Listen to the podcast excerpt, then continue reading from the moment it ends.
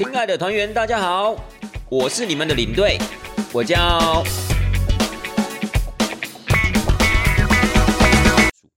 团员也都觉得很舒服啊，就这样走一走啊，也蛮感受也蛮不错的。刚好为下午的行程做了一个什么暖身，因为啊，这一次的行程里面呢，其实除了住到一个这么好的饭店之外，最主要还标榜了就是两次登百越的一个机会。好，就是一次呢，就是合欢主峰，另外一次就是石门山。所以在第二天的下午啊，我们就是特别的安排攀爬这个所谓的合欢主峰。那中午吃饭呢，先讲一下中午吃什么呢？中午我们就吃一个云南料理。那其实云南料理啊，在呃清境地区算是非常非常的多。哦，各种不同的餐厅让你做选择。那为什么会有这样一个现象呢？最主要就是在民国五十年代的时候，有一批这样滇缅的这些所谓的义胞啊，他们撤退到了台湾，然后当时的国民政府就把他们安排在呃亲近农场这个地方做一个开垦，做一个拓荒，他们就在这个地方啊定居下来了。所以为什么亲近农场这个地方有这么多的这种所谓的呃眷村？为什么这么多这样的一个滇缅料理啊，或者这些少数民族生活在这个地方，最主要就跟那个时候的时代环境啊有非常非常大的关联。那这个部分呢，也跟各位听众朋友们去做一个分享，就是这一次啊，我在做亲近功课的时候，因为也要稍微了解一下这样的一个时代背景嘛，所以我就去看了一些影片啊，去查了一些资料，刚好就让我查到了一个纪录片，在这个地方非常的推荐给各位听众朋友们。这部纪录片叫做《边城启示录》。大概将近一个小时的时间，我觉得他很清楚的交代那样子的一个大时代的环境，那样子时代下的一个悲剧。那我会觉得，其实对我们对对我们对这群人的一个认知有一个很清楚的一个轮廓。好，所以我建议大家，如果你想对这一段所谓的滇缅义胞撤退来台这样的一个时代背景想要了解的话，《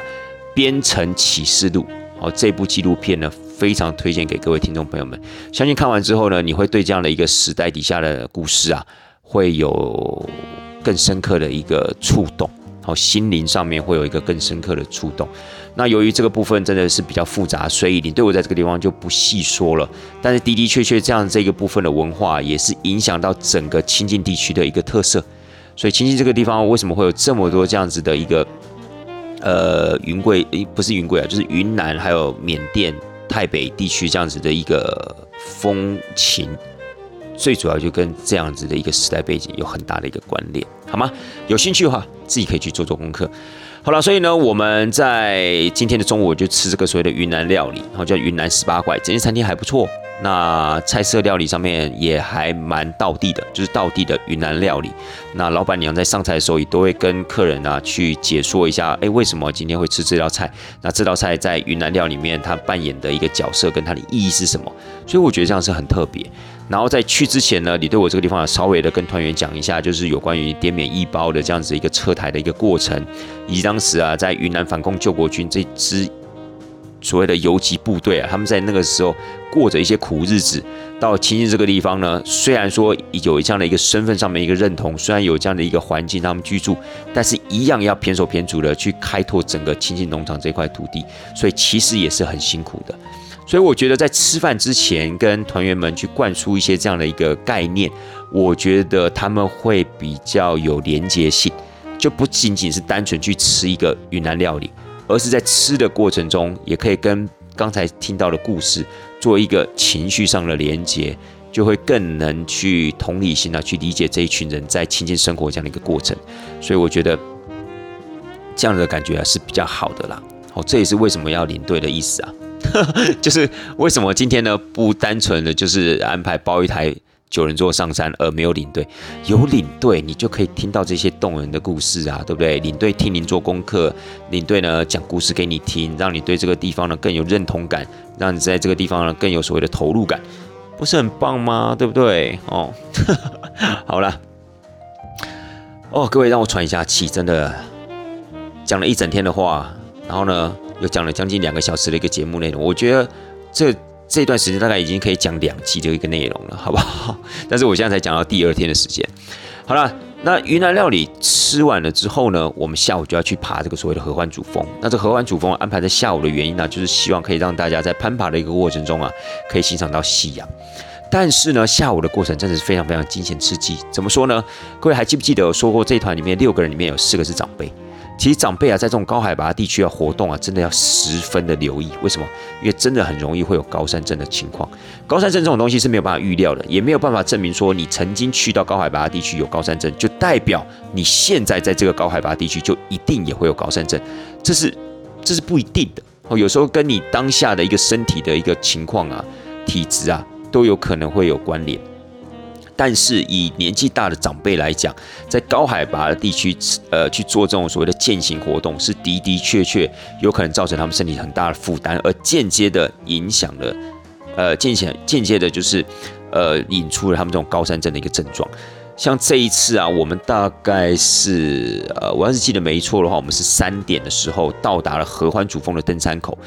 合欢主峰的登山口是这样子哦，就是您可以把车停在昆阳休息站，也可以。或是你也可以停在所谓的五岭，但一般来说尽量都会停在五岭会比较好，因为从五岭呢，大概三千两百七十五公尺这样的一个高度走下来，合欢主峰的登山口大概是接近三千两百公尺，不到三千两百公尺，所以你从五岭停好车，是以走下山的方式抵达合欢主峰的登山口。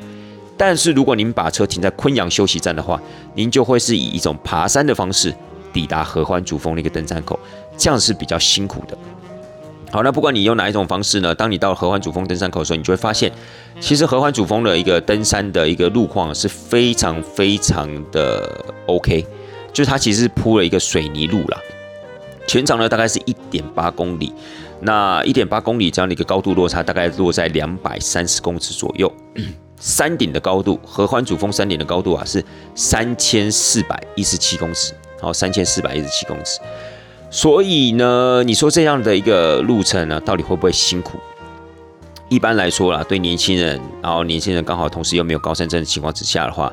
大概两个小时到两个半小时啊，可以走完全程没有问题。可是大家知道吗？这次就是因为有所谓的长辈，长辈在走这个行程的时候，真的这一次呢，就刚好有两个长辈啊，有高山症的情况。那这高山症的情况在发作的时候，其实是会真的很不舒服，就是第一，你的心跳会加快。第二呢，你可能会流冒冷汗，然后再来的话，你可能就是会有一种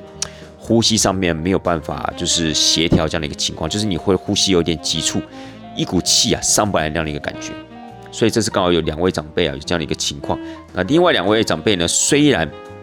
他没有这么激烈高山症的一个反应，但是相对那种心跳加速的感觉，还是让他们不得不放慢他们的脚步。好，因为那个如果继续走的话，其实也是走快的话，其实也是很不舒服。那大家一定会问啦，那这两位长辈怎么办呢？刚刚好就是因为我们不是有说到，就是呃这个团体六位贵宾里面有四位是长辈嘛，另外两位大概是四十几岁的年轻人嘛。那这两位年轻人刚好就是医生，所以他们手身上有带了一些就是防止高山症这样的一个药物。刚好他们这次带的是蓝色小药丸呢，亲爱的大家。所以这次也刚好让我学到了，就是这个蓝色小药，因为以前啊我会觉得这种高山症的药物啊大概都要前一天或前两天吃最好。因为呢，像丹木斯这种药物的话，如果你当天吃的话，恐怕效果没有办法来的这么的明显。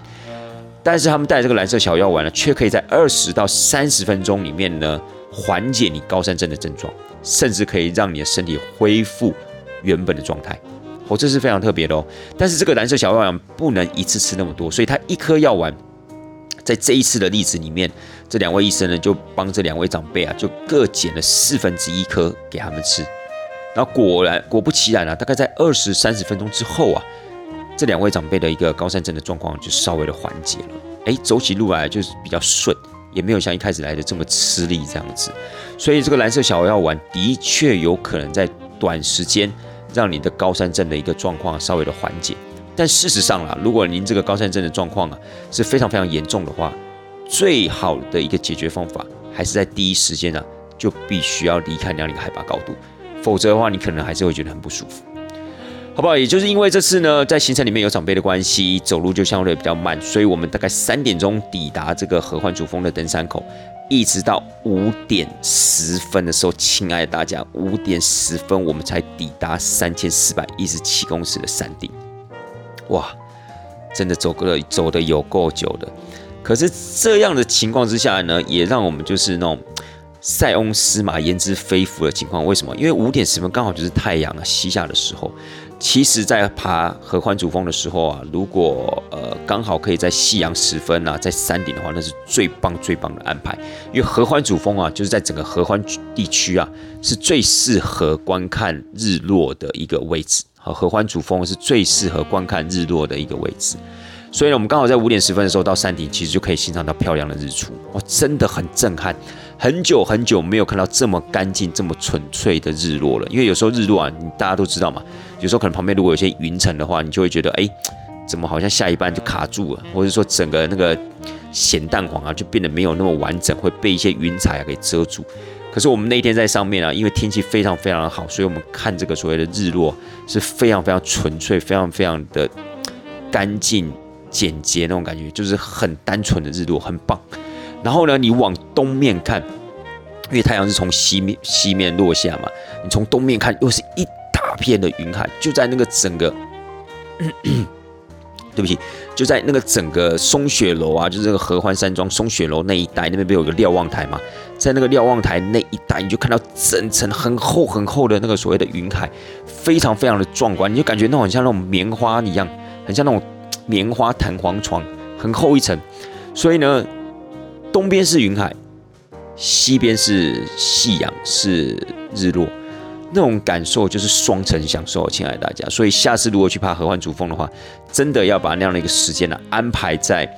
接近日落的时分，好，接近日落的时分。然后如果刚好算好可以在山上看日落的话，那是最棒的。因为在日落时分的时候啊，在东面也很容易会出现云海这样子的一个气候环境，所以呢，你相对就可以欣赏到非常壮观的云海这样子的一个景象。那但是有个特别要注意，就像我们这一次，其实几位长辈爬上去之后，当然看到这些景象，非常非常的开心啊，就觉得说太好了。我没有想到这个得了高山症的也是这么好的一件事情。好了，这是因为有好的结果呢。那如果是不好的结果怎么办？对不对？所以呢，当然就是他们因为高山症的状况，导致他们走路很慢，然后上到山上之后，刚好可以看到这样的一个美景，他们当然觉得非常非常的感动。可是下山的时候就天就黑了，所以刚好这是因为我们有带头灯，因为我们呃公司有为团员啊带这个头灯，所以我们把头灯准备好。否则啊，在下山的时候其实相对非常危险的，因为各位这个下山太阳下山之后啊，天黑是速度是非常非常快的，大概在半个小时四十分钟左右，大概就会从明亮变到完全的黑暗。中间当然会有一个过渡期啦，当然那个过渡期就是所谓的晚霞的一个过程，其实非常非常的美。但是相对的，在这个所谓的走山路的一个过程中，在照明的一个情况底下的话，就会非常非常，就后面就会非常非常的微弱，所以你势必啊，身边一定要有一个照明装置。那头灯是最好的一个选择，否则你也可以带手电筒了。但千千万万在那个地方，不要把这样子的一个寄托啊，仰赖在你的所谓的手机上面，因为要知道，在那样子的一个气候环境非常寒冷这样的一个环境底下的话，你的手机很快就没电了，所以你这个手电筒开不久。甚至呢，你在还没有天黑之前，搞不好手机就因为拍照的关系没电了，哇，那个时候你就完蛋了，因为那个时候其实真的天会变很黑很黑，所以切记，如果今天真的要安排上合欢主峰看日落的话，身边一定要有照明装置，头灯是最好的选择，不管不然的话，再怎么样也应该要有一个手电筒，好吧？当然出发之前一定要确定它是有电的，OK。好了，所以我下山的时候，我们也是慢慢的下山。好险有这个头灯关系。当我们回到台十四甲路上的时候，其实有这个头灯啊，跟没有这个头灯就会差很多。因为这个时候会有很多的车子朝你这个地方开过来。假设如果你没有照明装置的话，你就是黑黑的，你就是属于那个黑黑气氛里面的其中一部分。所以呢，这其实是很危险的。有时候车子啊是没有办法看到你的。所以有头灯的话，起码还可以让一些。车子呢，就是呃，驾驶呢会注意到你的存在，所以我个人认为有头灯、有照明设施是非常重要一件事情。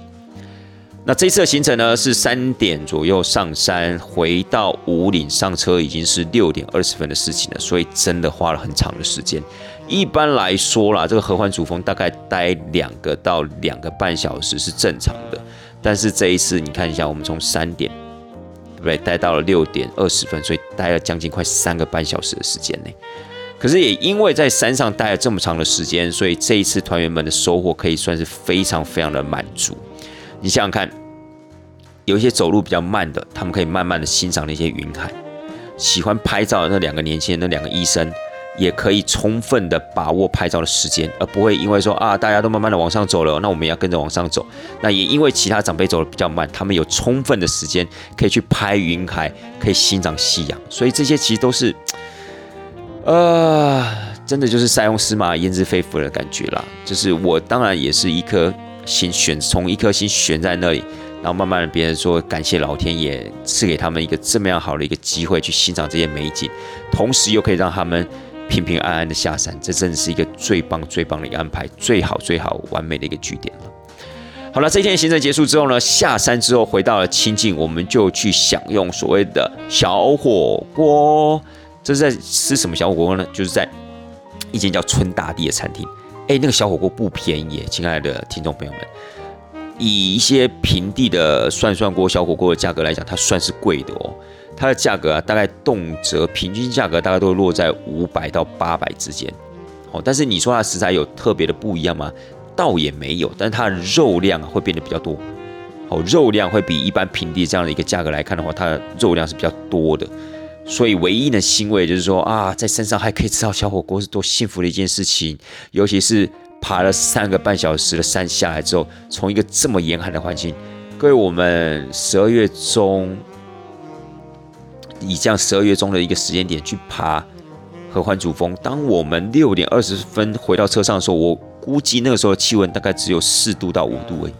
哦，四度到五度这样的一个气候，其实是非常非常冷的。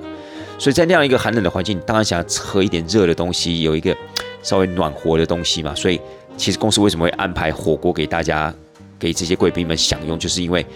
想到了这一层面的这样的一个连接。哎，这么冷的一个环境下山，会想吃什么东西？当然不会想要吃一些冷冷的东西，或者要等很久的东西，当然不会嘛。所以火锅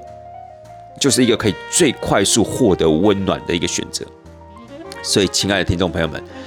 下次呢，从合欢山上面下来到清境的时候，不妨也可以去吃个小火锅。那么以整个清境地区小火锅的选择来讲的话，春大地算是一间不错的餐厅了。我在这个地方也提供给大家参考。那也因为三个半小时这样子一个呃爬山的时间，其实当团员们回到清境的时候，身体已经是非常非常疲惫了。哦，纵使走的路程并不是很远，并不是很长，可是因为海拔高度这样的一个变化，加上还有几位长辈有高山症这样的一个症状，所以当他们回到山下在吃火锅的时候，每一个人啊都呆若木鸡。哦，同时觉得很舒服，没错啦。但是你可以感觉到，从他们的身形啊，从他们的表情，可以感觉他们是非常疲惫的。所以早早快快的吃完火锅，我们就送大家回到饭店休息。哦，这一天要早点休息，为什么呢？就是因为啊，我们隔天一早就要起床，各位那就要迎接我们整个行程的第二个百月了，就是要上石门山。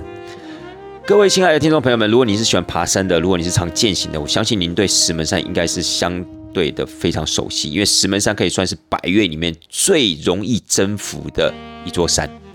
它的当然以它的路况来讲，可能没有像是合欢主峰来的这么的理想，但它的路程非常的短，它路程大概只有七百五十公尺左右，单程七百五十公尺，以正常的一个成年人的一个脚速来讲的话，大概半个小时到四十分钟。应该接近四十分钟可以登顶，然后稍微看一下，在四十分钟走下来，所以整段过程大概一个半小时左右就可以结束的一个登山的一个过程，所以它是相对比较容易达成攻顶的百月。那另外的话就是说，以整个合欢山地区啊，观看日出最适合的点就是石门山，所以为什么我们在第三天要这么早起床呢？哦，为什么刚刚说要早点睡呢？因为隔一天要很早起床，就是因为要带大家去看这个石门山的日出，非常非常的一个精彩。那我们这一天出发的时间啊，以十二月中这样子一个时间点的话，我们是抓四点半起床，五点钟从日出云来出发，大概将近一个小时的车程可以抵达三一五八咖啡厅，然后让那个地让团员们呢可以在那个地方啊稍微的上个厕所。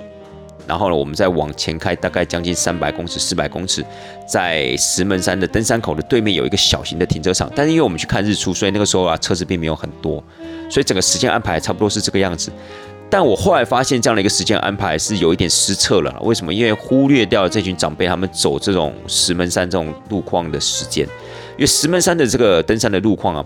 没有说非常理想。因为它就是属于所谓的那种登山小径，然后那个路上有很多的一些石头，所以这些石头呢，以及凹凸不平，甚至有一些阶梯啊，这些阶梯的高差、高低落差，甚至有一些啊是非常不不均衡的，哦，不平衡，就是有些特别的高，有些阶梯的它的一个落差又非常的低，所以在这样走路的一个过程，其实对长辈来讲蛮容易扭到脚的，哦，所以这个部分也没有办法走很快，倒也不因完全是因为所谓的高山症的关系了。那这一天我们抵达了所谓的登山口，大概是六点钟左右。然后每一个人把装备装好，然后带上头灯。六点钟开始从石门山的登山口出发。但是因为长辈们就觉得说，可能石门山并不是多么难爬的一个山，而且呢，它也非常的平缓，然后距离又没有很长，所以又没有吃药了。就因为没有吃药的关系呢，可能有一些长辈在走的过程中，又有那么一点点的感觉。那一有那样的感觉，就会担心，就会放慢自己的脚步啊。所以他们走这一段石门山的步道，大概花了看一下哦，对，将近一个小时的时间。所以很可惜，因为我们本来是六点半要到山顶看日出，因为日出的时间是六点半。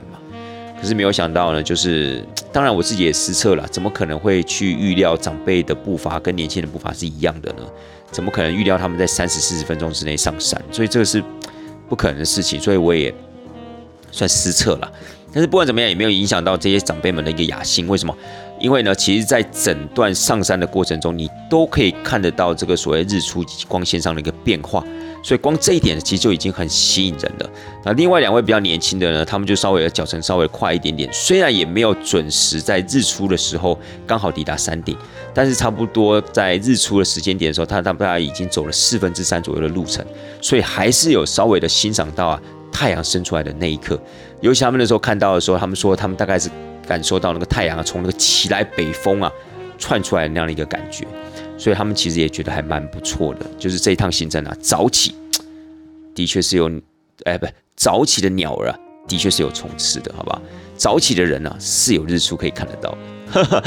好了，不管怎么样呢，呃，等长辈们走到山顶的时候，大概已经接近七点钟了，但是那个时候的光线呢，非常非常的棒，一种很有朝气的感觉，就是那个阳光啊，整个洒在啊周边的这些所谓的连绵的山脉上面的时候啊。其实那时候给人家感觉是很有希望的、很正向的、很有朝气的那种感觉。所以当大家在这样的一个气息底下又完成了攻顶这样子的一个活动的时候，大家就觉得非常非常的开心，非常非常的感动。那也觉得自己非常非常有成就感。所以我会觉得，还是老话一句啦，非常感谢老天爷给他们这么好的这样的一个天气。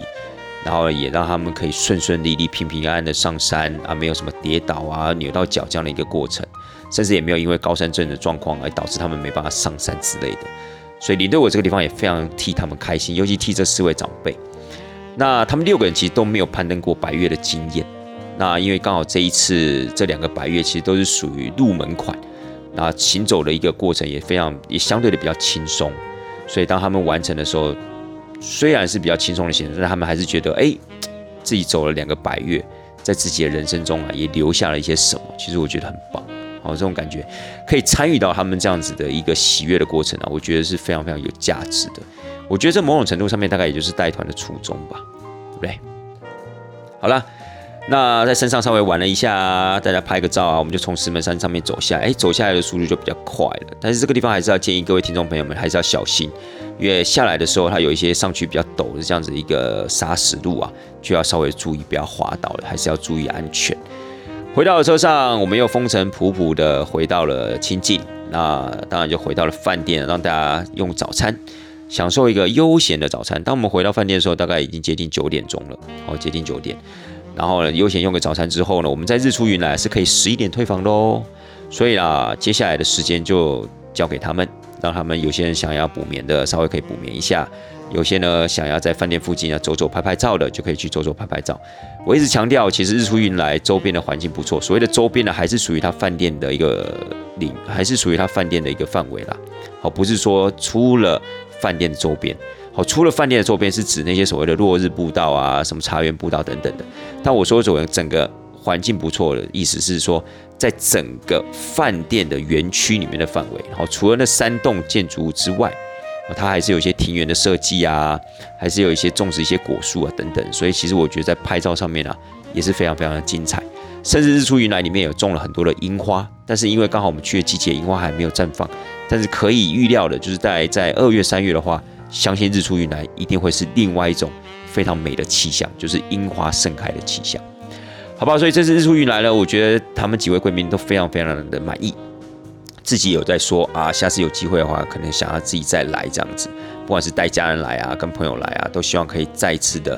来到日出云来这个地方来感受一下这种悠闲的环境，这样虽然不错啦，所以这次为他们准备的饭店呢，他们也都很满意这样子。好，十一点钟退房了，离开了这个他们依依不舍的环境，依依不舍这样的一个饭店，我们就是往山下雾社普里的方向走。那么今天的中餐呢？是吃的是呃寻龙鱼的料理，那就在普里地区，在比较普里外围啊，刚好有这样子的一个鲟龙鱼的料理，还不止一间餐厅哦，还蛮多间餐厅的。鲟龙鱼啊，又称为所谓的古代的化石啊，它大概跟恐龙时期啊差不多同一个时代。那鲟龙鱼的肉质也很不错，所以呢，在这个地区呢，有做所谓一鱼多吃这样子的一个料理。所以我们公司这次特别啊，就安排他们在这个地方用餐，用一餐所谓的鲟龙鱼套餐。他们是六人套餐，然后可以一鱼四吃吧，好一鱼四吃，所以大家也都吃得很满意。所以听众朋友们，如果不管是从合欢山上面下来，或者到普里一带去玩，有兴趣的话，也可以去吃吃这个所谓的寻龙鱼料理，也蛮不错的。好，吃完之后呢，吃完之后其实已经算是行程的尾声了啦。但是在我们送他们去台中高铁之前呢，我们还是特别做了一个安排，就是去呃。雾峰农会的清酒部门，好，这个雾峰农会的一个清酒部门，就是雾峰农会在这个地方呢，他们有一个所谓的酒类的贩卖部，那这个酒类贩卖部主要就在贩卖就是所谓的清酒，所以各位很难想象，就是说台湾啊，有些地区啊，有些农会啊，其实它有在酿造所谓的清酒。一般来讲，大家对清酒的印象还是停留在日本，好，去日本玩的时候啊，或者吃日本料理的时候，有时候会来一壶清酒，或有时候会来一杯清酒之类的。那刚好呢，我们这次就是想说，可以给他们再安排一个体验旅游，也是类似那种寓教于乐的行程，就是可以借由啊，在呃品尝清酒的过程中，也顺便了解一下，哎，清酒的制造过程啊，为什么在雾峰有清酒啊，清酒该怎么保存啊，清酒的分类有哪些种呀之类的，就是可以让他们在品尝的过程中，顺便的学习一些清酒的基本常识。但是我会觉得说，这个雾峰农会他安排这样子的一个所谓的体验，呃，就是说所谓的品尝清酒这样的一个活动，我觉得非常非常的好，大概一个小时左右的时间，但是它非常非常有仪式感，就是你一进去到这个品酒教室的时候，你就会发现呢，在你的桌上就放置了各种不同大小的杯子。就是要品尝各种不同种类的清酒，然后呢，他会借由整个导览的过程，一杯一杯的领导你去品尝它。好，比如说从闻这一杯清酒的气味开始啊，观察它的颜色啊，然后再喝一下，觉得有什么感觉啊？是觉得呃比较苦、比较酸，还是有什么样水果的一个气味？其实搞得很像那种所谓的呃品尝葡萄酒的那样的一个过程。但是呢，你没有想到品尝葡萄酒这样的一个流程也可以应用在清酒的上面，所以我觉得对团员来讲是一个很新鲜的、很特别的这样一个体会，就是没有想到，哎，原来在品尝清酒也可以搞得像品尝葡萄酒那样的一个感受，仪式性的也非常非常的足够。那加上呃导览的老师他本身就是酿酒师，所以我觉得他还蛮有热情、蛮有热忱的，所以团员其实听的也是津津有味，一个小时。不会太长，也不会太短。听完之后呢，团员如果有兴趣，还可以去贩卖部那个地方买买清酒，或是要买其他的一些呃雾峰农会的一些伴手礼，我觉得也很不错。用实际行动去支持在地农会，我觉得是一个最直接的一个表达。那这样子的一个寓教于乐体验，我觉得也可以给团员们留下一些实用的一些尝试。我觉得是非常非常棒的一种感觉。我个人是非常非常推崇这种所谓的体验旅游啦。尤其这种寓教于乐，像广兴治疗啊，像这个所谓的乌峰农会的清酒部啊，我觉得都是非常非常好的例子。那也建议各位听众朋友们，如果之后有兴趣的话，其实像这种体验旅游啊、观光工厂这种景点，我觉得可以好好去选择，好选择一个你觉得有兴趣的，我相信你都可以从中啊获得很大的收获。好，那结束了整个清酒的一个品尝过程之后呢，整个时间啊也就来到了尾声了，我们就必须要把大家送回所谓的呃高铁，好，台中高铁站。那我们特别有提到我们这位司机，其实我们这位司机很可爱。我们一开始有讲说，其实他很会替团员着想，而且也很愿意替团员服务，甚至啊，还包含在两次攀登百越的一个过程中，其实他都有跟我们走哦。而且沿途跟我们走的时候，其实也都帮着我去呃照料这些团员，因为有些长辈走的比较慢，尤其在走石门山下山的时候，真的有需要有人家搀扶。那我就是需要去搀扶这些长辈。那这位司机呢，就是帮我去照顾一下其他团员，比如帮他们拍照啊，也帮我们稍微叮咛一下，就是他们走路的时候要小心之类。所以等于在这个团里面啊，有两个领队的感觉。其实我觉得是很好的。我这个人，我不会认为说啊，会不会你抢走了我的风采，或者说啊，会不会你做的比我还要好，然后让团员觉得，哎，你看你连一个司机都不如这样的感觉。我觉得我不会。我觉得如果你今天做的比我还好，我会觉得更棒，因为我觉得成功不无需在我了。就是一个团体的成功，我觉得是大家共同努力。如果真的可以让团员有一个很美好的回忆的话，我觉得这个就是最棒、最棒的结局，这也是最重要、最重要的初衷，而不是其中在比较说啊谁做的比较多，或是谁应该做什么事情，谁就不应该去做什么事情。我觉得倒不需要分得这么清楚。如果大家我们可以共同协力一起完成一件事情的话，那是最好的。所以真的成功无需在我，团员们如果可以获得到最美好的回忆，这个就是这整件过程。最重要的一件事情，就是出去玩最重要的事事情。我个人是这样的一个观念。好了，不管怎么样呢，这次非常感谢这位司机，就是呃，让团员们玩的非常开心。团员们也觉真的觉得非常难得，在这么多趟的一个旅游行程里面呢，遇到这么活泼这样一个司机，然后这么的愿意去呃服务他们，然后这么照料他们，细心的照料他们，也真的很意外，也真的很感动。所以我也是觉得这也是一个很棒的安排。所以。不管怎么样啦，我真的觉得这次的行程呢，真的是很大的一个收获。不管在行程内容中，你看我们走了两个白月，你对我自己也没有走过白月，然后这一次呢走了这两个白月，我也是觉得非常非常的感动啊！而且又看到这么美丽的风景，遇到这么好、这么完美这样的一个天气，已经觉得非常非常棒了。然后这次又可以去住到日出云来，也非常谢谢公司的安排，可以让我居住在日出云来里面。哦，日出云来是一间我会想要带家人啊再重新回去的一个地方。然后呢，整个行程里面有这样子的一个体验式的旅游，这样手做了一个 DIY，甚至还可以品尝清酒，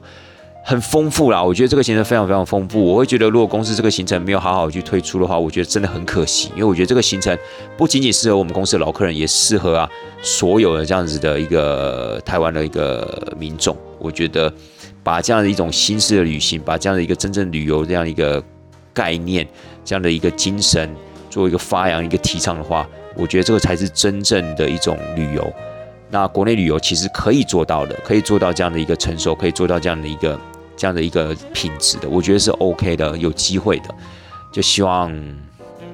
公司继续努力吧，好不好？好了，亲爱的大家，我接下来一定会记得要按储存键的，因为我们的整个节目内容啊也终于啊到了尾声了哈。反正这段团圆呢，最后就带来了一个充满。美丽回呃，充满美丽记忆这样子的一个感受啊，回到了他们的家里面，平平安安的回家，这是最重要最重要的事情。好了，各位，我真的已经快声嘶力竭了，差不多节目就要告一段落。希望大家会喜欢今天的分享，也希望大家可以从这个节目里面啊获得一些东西，也希望大家可以就是好好的去体验啊台湾的美，好吗？带团这档事儿，咱们下次见了，拜拜。